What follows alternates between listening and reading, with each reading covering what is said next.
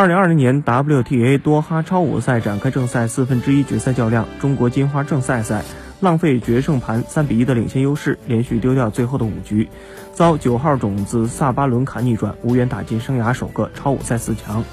也无缘成为二零零八年的李娜之后第一位在这里杀入四强的中国金花。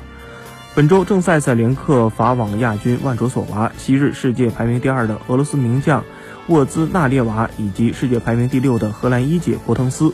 时隔四年重返多哈站的八强。他与四分之一决赛对手萨巴伦卡此前一共三次交手，正赛赛两胜一负，稍稍占优。不过两人最近一次对决是萨巴伦卡在去年辛辛那提超五赛里直落两盘获胜。